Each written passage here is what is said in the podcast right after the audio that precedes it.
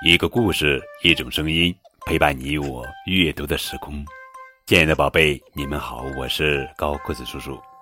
今天要讲的故事的名字叫做《称赞》，这是小巴掌童话经典系列故事。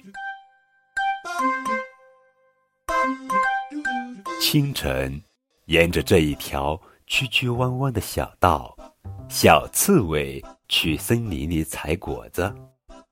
他涉过了小溪，走过了草地，在小路的边上，看见小欢在学做木工。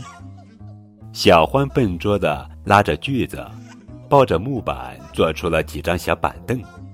小板凳做得很粗糙，小欢看了有些泄气，一屁股坐了下来。小刺猬走到小欢身边，拿起板凳仔细地看着，然后轻轻地拍着小欢的肩膀说。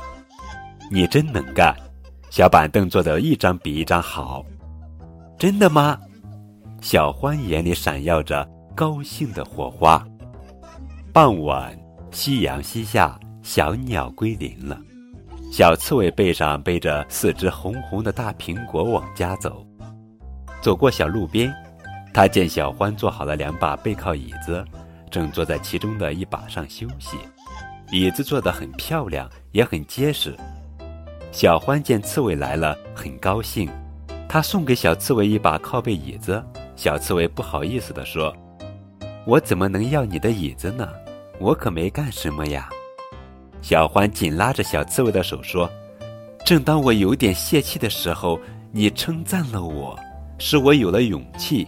瞧，我已经学会坐椅子了，这是我的一点心意，收下吧。”小刺猬觉得小欢的椅子坐得很好。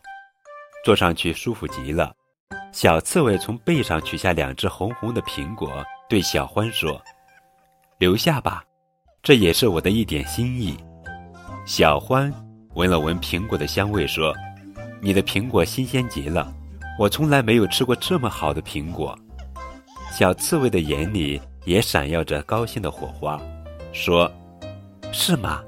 谢谢你，你的称赞。”也消除了我一天的疲劳。